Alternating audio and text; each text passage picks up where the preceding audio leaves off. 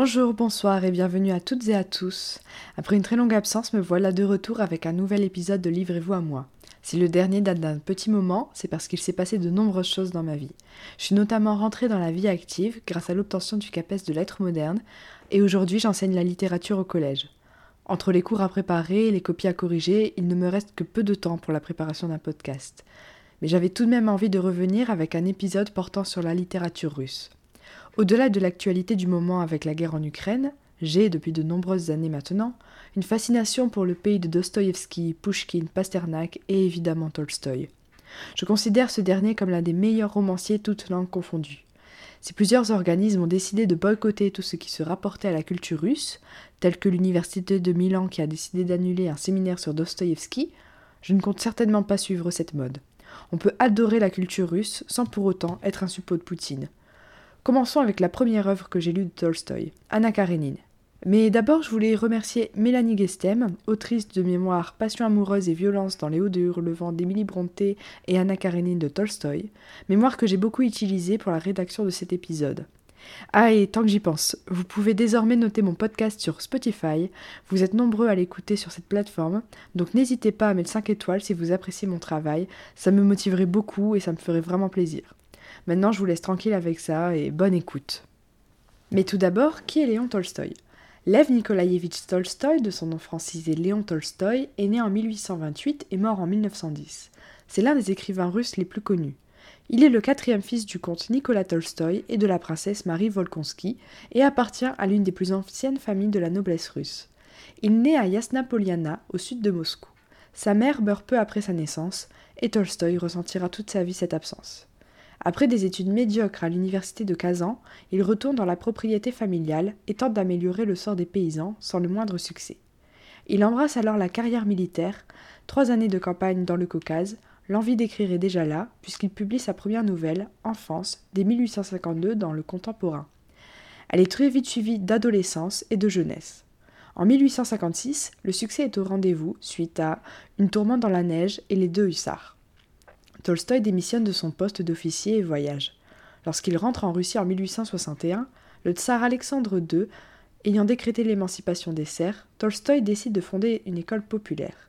La même année, il a pour projet d'épouser la fille d'un voisin de campagne dont il est amoureux, Sophie Andreyevna Bers, de 16 ans sa cadette. Il lui fait sa déclaration en écrivant à la craie, sur une table de jeu, les premières lettres des mots choisis pour exprimer ses sentiments. Attention, concentrez-vous, les lettres c'est V, J, E, V, B, D, B, M, R, T, V, M, V, E, I, D, B. Elle déchiffre ce message sans problème qui signifie Votre jeunesse et votre besoin de bonheur me rappellent trop vivement ma vieillesse et l'impossibilité de bonheur. Déjà, la fille est trop forte. Je n'aurais jamais compris cet homme. Ce petit jeu complexe, Tolstoï le reproduira dans Anna Karenine, dans une interaction entre Kitty et Levin, et c'est pour ça que je vous en parle, sinon ça n'aurait que peu d'intérêt. Par ailleurs, il aura 13 enfants avec Sophie Bers. Et après avoir publié Les Cosaques en 1863, Tolstoï s'attaque à un travail du titan. Pendant cinq ans, il mûrait un projet de taille, Guerre et publié entre 1865 et 1869. Recherches, projets successifs, brouillons, le public est enthousiaste. Malgré sa renommée, Tolstoï traverse en 1869 une crise terrible. Lors d'une nuit à Arzamas, il fait l'expérience de la mort et du néant. Il est hanté par cette idée que l'on retrouvera en 1883 dans le journal d'un fou. Et cette obsession de la mort, on la retrouve dans Anna Karenine. À la fin de sa vie en 1910, Tolstoï partira s'isoler pour mourir d'une pneumonie dans la solitude. Sa propre femme n'aura pas le droit de le voir. S'il se disait tout, il y avait de nombreux conflits à propos des différents modes de vie de chacun. Et suite à l'intervention de l'écrivain Vladimir Tchertkov, Tolstoï légua tous ses droits d'auteur à la Russie souffrante et non à sa famille. Maintenant, parlons un peu de la naissance du roman. Le roman part d'une histoire vraie. En 1872, une jeune femme, Anna Stepanovna, se jette sous les roues d'un train de marchandises, son amant l'ayant répudiée pour prendre une autre maîtresse. Tolstoï, qui habite à deux pas, se rend à l'autopsie. Ce fait divers excite son imagination pendant plus d'un an, jusqu'à ce qu'il se décide à en faire un roman. En mars 1873, Tolstoï commence l'écriture d'Anna Karenine. La rédaction est achevée en février 74, mais Tolstoï ne compose l'épilogue qu'en avril 77. La publication du roman commence en feuilleton dans Le Messager russe en janvier 75 et se poursuit jusqu'en mai 77. Le mois suivant, la direction de la revue, en désaccord avec l'auteur sur la fin de l'ouvrage, publie un résumé de cette même fin. Tolstoï fait éditer séparément la fin de l'ouvrage et le roman paraît pour la première fois en 1877. C'est l'exemple type d'une œuvre majeure qui a marqué l'histoire de la littérature russe. Anna Karenine a connu un franc succès et plusieurs éditions françaises. La première traduction date de 1885. Plus tard, deux autres traductions voient le jour, celle d'Olga Veselovskaya et Claire Robert, et celle de Henri Mougot pour les éditions Gallimard. Anna Karenine, ça parle de quoi? Anna Karenine est une jeune femme mariée à Alexis Karenine et mère d'un petit garçon nommé Serge. Au début du roman, Anna se rend à Moscou chez son frère Stepan Oblonsky, qui l'a appelé afin de résoudre une situation de crise. Sa femme a découvert qu'il l'a trompée et ne veut plus lui adresser la parole. En descendant du train, Anna fait la rencontre de Vronsky, un officier frivole. Débute alors une passion brûlante qui mènera les personnages au retranchement et à leur perte. En parallèle à cette histoire, Tolstoï nous brosse le portrait d'un autre couple, Kitty et Levin. Kitty est une belle jeune femme qui, à 18 ans, fait son entrée dans le monde. Levin, 32 ans, est un grand propriétaire terrien, il n'aime pas la vie en société moscovite. Lors d'un bal, Kitty est courtisée par Levin, qui lui fait sa déclaration. Elle est flattée, mais répond cependant par la négative. Cependant, leur histoire ne s'arrêtera pas à ce refus et évoluera vers une histoire tendre et honnête, bien différente de la passion qu'éprouvait Anna pour Vronsky. Ces deux histoires sont mises en parallèle intelligemment pour exprimer la vision de l'auteur sur le couple en tant que groupe social. Maintenant que je vous ai présenté l'essentiel à propos d'Anna Karenine, passons au cœur de l'épisode. C'est un livre massif et il est difficile de ne choisir que quelques points sur lesquels se concentrer. Alors j'ai décidé de ne travailler que sur trois, quatre aspects, mais sachez que l'œuvre est encore plus riche que ce que je m'apprête à vous présenter. Commençons avec le thème principal de l'œuvre. Je suis une femme qu'on pourrait qualifier de niaise, et j'aime les belles histoires d'amour tragiques. Comme le dit Victor Hugo dans le deuxième tome des Misérables, toutes les grandes histoires d'amour commencent par un regard. Celle d'Anna Evronsky ne fait pas défaut. C'est par un simple regard qu'elle débute. Le regard est l'élément romanesque par excellence. Dans Le Rouge et le Noir de Stendhal, Julien Sorel tombe amoureux de Madame de Rênal après l'avoir regardée. Ici aussi, tout passe d'abord et avant tout par le regard. La première rencontre a lieu dans un train. Lorsqu'elle se rendait à Moscou, Anna a fait la connaissance de la mère de Vronsky. Une fois la destination atteinte, Vronsky vient chercher sa mère. Je vous propose donc la lecture de la première rencontre entre Anna et Vronsky. Vronsky suivit le conducteur. À l'entrée du wagon réservé, il s'arrêta pour laisser sortir une dame, que son tact d'homme du monde lui permit de classer d'un coup d'œil parmi les femmes de la meilleure société. Après un mot d'excuse, il allait continuer son chemin, quand soudain il se retourna, ne pouvant résister au désir de la regarder encore. Il se sentait attiré, non point par la beauté pourtant très grande de cette dame, ni par l'élégance discrète qui émanait de sa personne, mais bien par l'expression tout en douceur de son charmant visage. Et précisément, elle aussi se détourna, un court instant, ses yeux gris et brillants, que des cils épais faisaient paraître foncés, s'arrêtèrent sur lui avec bienveillance, comme s'il le reconnaissait. Puis aussitôt, elle sembla chercher quelqu'un parmi la foule. Cette rapide vision suffit à Vronsky pour remarquer la vivacité contenue qui voltigeait sur cette physionomie, animant le regard, courbant les lèvres en un sourire à peine perceptible. Regard et sourire décelaient une abondance de force refoulée. L'éclair de ses yeux avait beau se voiler, le demi-sourire des lèvres n'en trahissait pas moins le feu intérieur. Comme je l'ai dit plus tôt, j'aime les histoires d'amour, certes, mais surtout les histoires d'amour tragiques.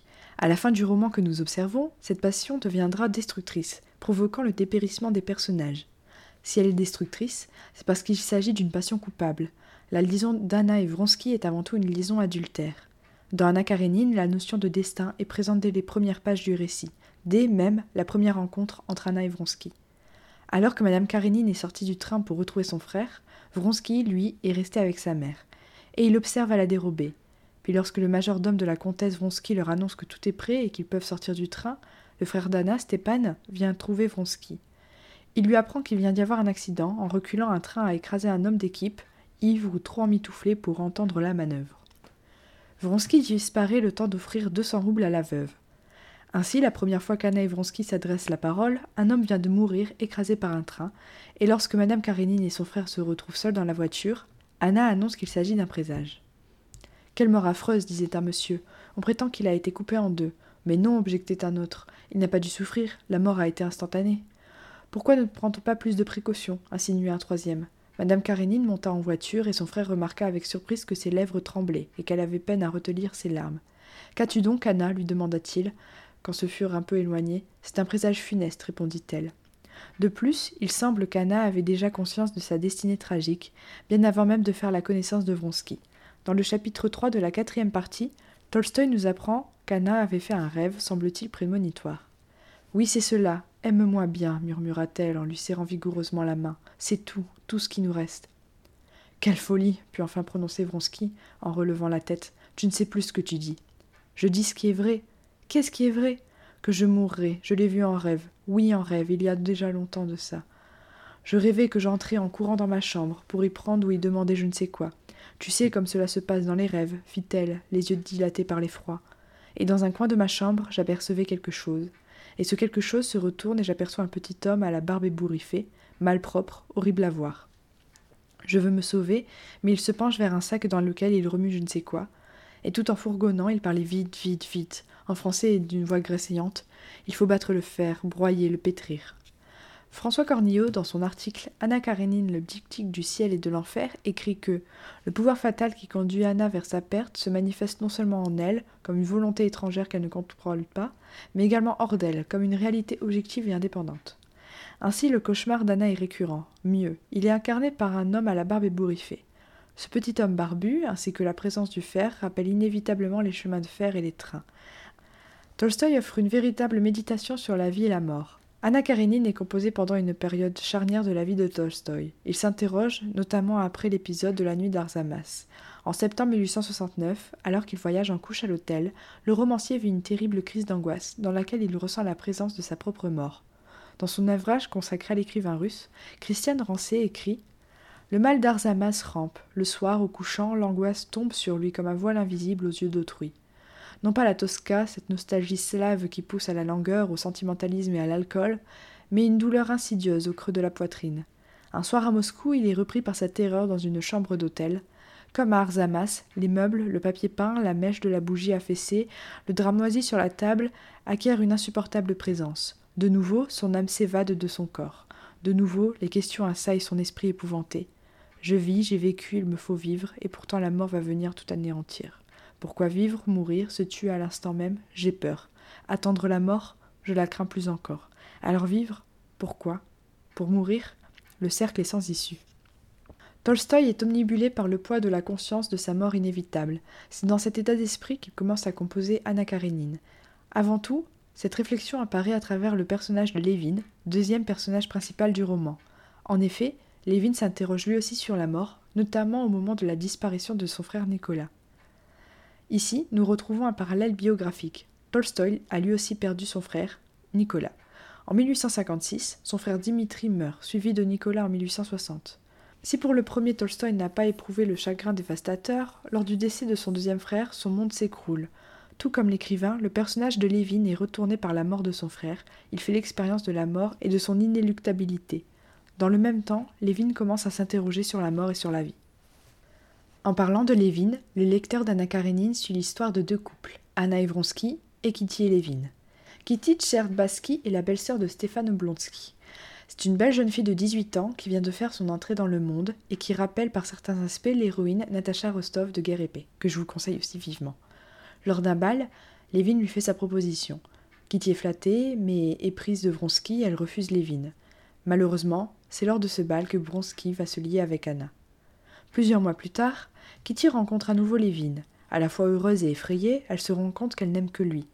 À l'origine, Tolstoï avait prévu d'intituler son roman Deux mariages, deux couples. Les premiers brouillons portent ce nom. Tout oppose ces deux couples. Anna et Vronsky sont amants et leur relation est rongée par la honte et la culpabilité. Kitty et Lévin sont en parfait ménage, il s'agit d'un couple heureux et dans la norme.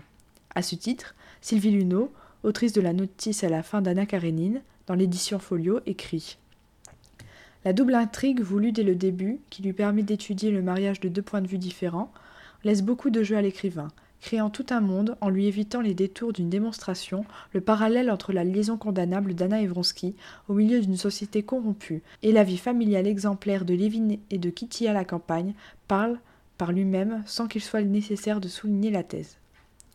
Kitty et Levin, donc, représentent le couple romantique par excellence. D'abord, Lévin a été rejeté en faveur d'un rival. Puis les deux jeunes gens se rendent compte qu'ils s'aiment et vivent en parfaite harmonie. Dans le couple formé par Kitty et Lévin, le lecteur peut observer un développement d'un bonheur équilibré. Leur amour est un amour tranquille, réciproque et apaisé. Ici, Kitty et Lévin s'opposent en tout point au couple formé par Anna et Vronsky. Maintenant que j'ai parlé de la situation amoureuse dans Anna Karenine, j'aimerais vous parler des lieux, puisque Tolstoï oppose deux lieux dans son roman, Moscou et Saint-Pétersbourg. Pour Anna et Vronsky, Moscou est l'endroit où leur passion est née. C'est lors d'un voyage pour rendre visite à son frère qu'Anna fait la connaissance de Vronsky. En ce sens, cette ville représente la liberté. Cependant, la passion a beau être née dans un train à Moscou, leur histoire semble réellement commencer quelques jours plus tard lors d'un bal, toujours à Moscou. De plus, cette fois il y a un témoin qui n'est autre que Kitty, et c'est à travers ses yeux que le lecteur assiste à la naissance de l'histoire d'Anna Evronsky. Donc je vais vous lire euh, le passage euh, où Kitty voit cette rencontre. Non, ce n'est pas l'admiration de la foule qui l'enivre ainsi, mais l'enthousiasme d'un seul. Serait-ce lui? Chaque fois que Vronsky lui adressait la parole, un éclair paraissait dans les yeux d'Anna, un sourire entr'ouvrait ses lèvres, et si désireuse qu'elle parut de la refouler, son allégresse éclatait en signe manifeste. Et lui? pensa Kitty. Elle le regarda et fut épouvantée, car le visage de Vronsky reflétait comme un miroir l'exaltation qu'elle venait de lire sur celui d'Anna. Qu'était devenu tout ce maintien résolu à cette physionomie toujours en repos? Il ne s'adressait à elle qu'en baissant la tête, comme prêt à se prosterner, et l'on ne pouvait lire dans son regard que l'angoisse et la soumission. Je ne veux point vous offenser, semblait dire ce regard. Je ne veux que me sauver, mais comment m'y prendre? Jamais Kitty ne l'avait vu ainsi. Ils avaient beau n'échanger que des phrases banales sur des amis communs, il semblait à Kitty que chacune de leurs paroles décidait de leur sort et du sien. La seconde naissance de leur amour a donc lieu dans un événement modin moscovite. Le cadre mondain est important, ne serait-ce que par la présence de témoins éventuels, auxquels ni Anna ni Vronsky ne prêtent attention. De plus, les conversations qu'ont les amants ne sont importantes que par le lien qu'elles semblent créer. Mais bientôt, Anna se doit de rentrer chez elle, à Saint-Pétersbourg. Saint-Pétersbourg représente l'emprisonnement, l'emprisonnement d'Anna dans les circonstances, dans ses obligations envers sa famille et la société. À Saint-Pétersbourg, c'est une femme mariée à un haut fonctionnaire, une mère et une maîtresse de maison. Si elle reste relativement libre pendant son voyage à Moscou, lors de son retour en train, après avoir réglé les problèmes de son frère Stepan et de sa belle-sœur Dolly, il suffit qu'elle songe à Saint-Pétersbourg pour redevenir la femme qu'elle est censée être. Il faisait grand jour quand elle se réveilla, on approchait de Pétersbourg, elle songea aussitôt à son mari, à son fils, à ses devoirs de maîtresse de maison, et ses préoccupations l'absorbèrent tout entière. Cependant, elle qui pensait reprendre sa vie là où elle l'avait laissée, essuie une cruelle déception. Elle rejoignit bientôt son mari, mais où était cette flamme qui, à Moscou, animait son visage, scintillait dans ses yeux, illuminait son sourire? Elle était éteinte, ou tout au moins bien cachée. La désillusion d'Anna est grande, Vronsky a amené un nouvel élément dans sa vie, et maintenant qu'elle retrouve sa vie quotidienne, elle fait l'expérience d'une insatisfaction due au retour de ce que l'on pourrait appeler communément les bonnes vieilles habitudes. Ce sentiment ne va cependant pas durer très longtemps. Vronsky l'a suivi à Saint-Pétersbourg, et dès lors, ils se rencontrent de plus en plus souvent dans des soirées mondaines. Ainsi, les lieux dans Anna Karenine sont importants. Moscou représente une certaine liberté, un lieu sacré, du fait de la naissance de l'amour entre Anna et et Saint-Pétersbourg, qui incarne l'emprisonnement de la vie réelle et de ses obligations. Donc voilà, je trouvais ça important de vous parler du lieu, puisque c'est fortement lié à la relation amoureuse, mais je trouve qu'il y a quelque chose d'extrêmement pensé dans l'œuvre de Tolstoï, qui est tellement digne d'intérêt que l'on ne peut pas passer à côté. J'aimerais aussi vous parler du style littéraire utilisé dans Anna Karenine, puisqu'une grande œuvre, ce n'est pas seulement une belle histoire, c'est aussi un grand style. Contrairement à ce qu'on pourrait penser, ce n'est pas James Joyce qui a utilisé le courant de conscience en premier. Mais qu'est-ce que le courant de conscience? C'est une technique d'écriture qui cherche à transmettre le point de vue cognitif d'un individu en donnant le processus écrit du, du processus de la pensée. En gros, on suit la pensée de manière très littérale. Si le terme a été créé en 1890, donc 13 ans après la publication d'Anna Karenine, on peut tout de même trouver des exemples de cette technique dans l'œuvre du jour. Dans l'avant-dernière partie, Anna, dans un état de perturbation intense, regarde ce qu'il y a autour d'elle, et les observations se mêlent à sa conscience perturbée. On a un courant de conscience décousu qui passe d'un objet à l'autre. L'illustration par Tolstoï du courant de conscience lui permet également de représenter le poids écrasant de l'opinion et des potins contre Anna. Chaque fois qu'un personnage la juge négativement à cause de sa liaison avec Vronsky, Tolstoï ajoute un peu de poids au jugement social qui conduit finalement Anna au suicide. Tolstoï est un écrivain classique, vu comme l'auteur de l'écriture omnisciente, alors on ne s'est rarement penché vers cet aspect de son écriture. Si la plupart des écrivains ont commencé en prenant exemple sur un maître, par exemple Turgenev a commencé en imitant Pushkin, ce n'est pas le cas de Tolstoï, où sa seule école fut son journal intime. Du point de vue littéraire, c'est un autodidacte qui s'est formé lui-même à l'écriture et qui a inventé un style qui n'appartient qu'à lui. Il a sa propre manière de représenter les personnages en détaillant leur psychologie parce qu'il connaît le travail de la connaissance de soi à travers l'exercice du journal intime. C'était donc les points que je voulais mettre particulièrement en lumière dans l'œuvre d'Anna Karenine de Tolstoï. Euh, j'espère que vous avez trouvé ça pertinent et que maintenant vous avez vraiment très envie de lire ce roman. Comme on en a terminé avec cette partie, on passe donc à la dernière partie, les œuvres en lien que je peux vous conseiller si vous avez aimé cette œuvre de Tolstoï. Vous l'aurez compris, j'aime Anna Karenine pour sa démonstration d'une passion absolue. Alors j'ai pensé à d'autres textes qui m'ont fait penser à cet absolu.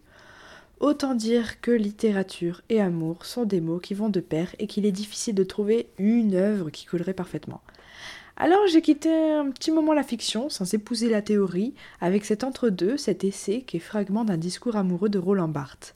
C'est un livre qui m'a marqué lorsque je l'ai lu en L2, puisqu'il savait mettre des mots dans ce grand sentiment qu'est l'amour, en définissant tous ses aspects.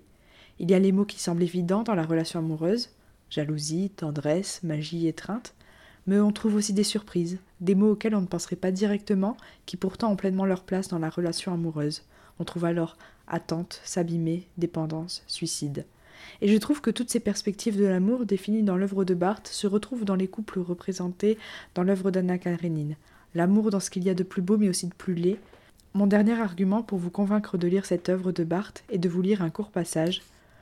Je rencontre dans ma vie des millions de corps, de ces millions je puis en désirer des centaines, mais de ces centaines je n'en aime qu'un. L'autre dont je suis amoureux me désigne la spécialité de mon désir. Mais tout de même, mon ne se refait pas et j'avais tout de même envie de vous parler d'un roman français au thème bien similaire.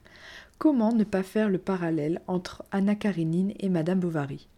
Pour ceux qui n'auraient pas lu cet excellent roman écrit, par Flaubert et publié en 1856, on y suit l'histoire d'Emma, personnage éponyme, qui se retrouve mariée à Charles Bovary, homme gentil mais aux conversations plates comme un trottoir de rue, pour reprendre l'auteur. Avec lui, elle aura une petite fille, mais ne se sentant pas comblée et bien loin de ses idéaux romanesques, elle prendra plusieurs amants. On a donc là deux romans sur deux femmes passionnées, mères d'un seul enfant, enfermées dans une union avec un homme respectable mais sans feu d'amour. D'ailleurs, on trouve dans ces deux romans une scène de bal offrant aux héroïnes de nouveaux rêves. Mais au-delà du portrait de femmes passionnées d'amour, on peut voir le destin de femmes en soif d'émancipation, ne pouvant se cantonner au rôle d'épouse docile ou mère idéale. Et je ne suis pas du côté de ceux qui critiquent ces femmes adultères. Il est bien aisé de les juger aujourd'hui, de notre œil contemporain. Je ne dis pas que la condition des femmes est actuellement parfaite, au contraire je pense que le combat féministe doit perdurer. Mais justement, ces romans rappellent ce que c'est qu'être une femme privée d'une éducation complète et enfermée dans un mariage malheureux. Je ne pense pas que Tolstoï ou Flaubert avaient des intentions féministes en écrivant ce roman. Je ne pense pas que des hommes souhaitent défendre ce qui ne les concerne pas, tout court. Encore moins au XIXe siècle. Ils ont tout simplement proposé une réflexion sur la condition féminine durant un XIXe siècle ultramoraliste. Ces deux romans m'ont indéniablement inspiré en tant que jeune femme, Enfin, si je devais vous convaincre de lire Madame Bovary, après avoir aimé Anna Karenine, c'est pour son style subjugant et d'une maîtrise parfaite. Je vous propose donc la lecture d'un passage. C'est un passage qui parle de, Léon et Emma, et Léon, c'est un de ses amants. Emma, qui lui donnait le bras, s'appuyait un peu sur son épaule, et elle regardait le disque du soleil, irradiant au loin dans la brume sa pâleur éblouissante. Mais elle tourna la tête. Charles était là, il avait sa casquette enfoncée sur ses sourcils et ses deux grosses lèvres tremblotaient, ce qui ajoutait à son visage quelque chose de stupide. Son dos même, son dos tranquille était irritant à voir, et elle y trouvait étalée sur la redingote toute la platitude de son personnage. Pendant qu'elle le considérait, goûtant ainsi dans son irritation une sorte de volupté dépravée, Léon s'avança d'un pas.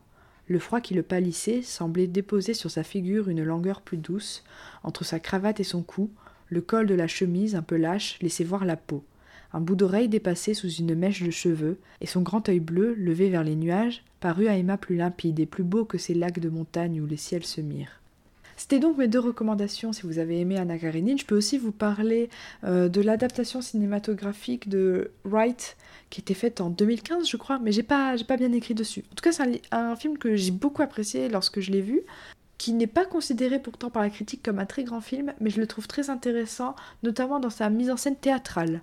Voilà. Malheureusement, on arrive à la fin de l'épisode. J'espère que cet épisode vous aura plu. J'y ai mis beaucoup de cœur et d'énergie, mais je ne suis jamais sûre de la qualité. Et ce sont finalement vos avis, généralement positifs, qui me rassurent et me donnent envie de continuer.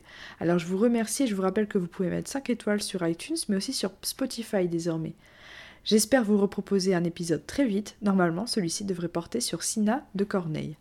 Sur ce, je vous souhaite une très bonne journée ou une agréable soirée et à bientôt.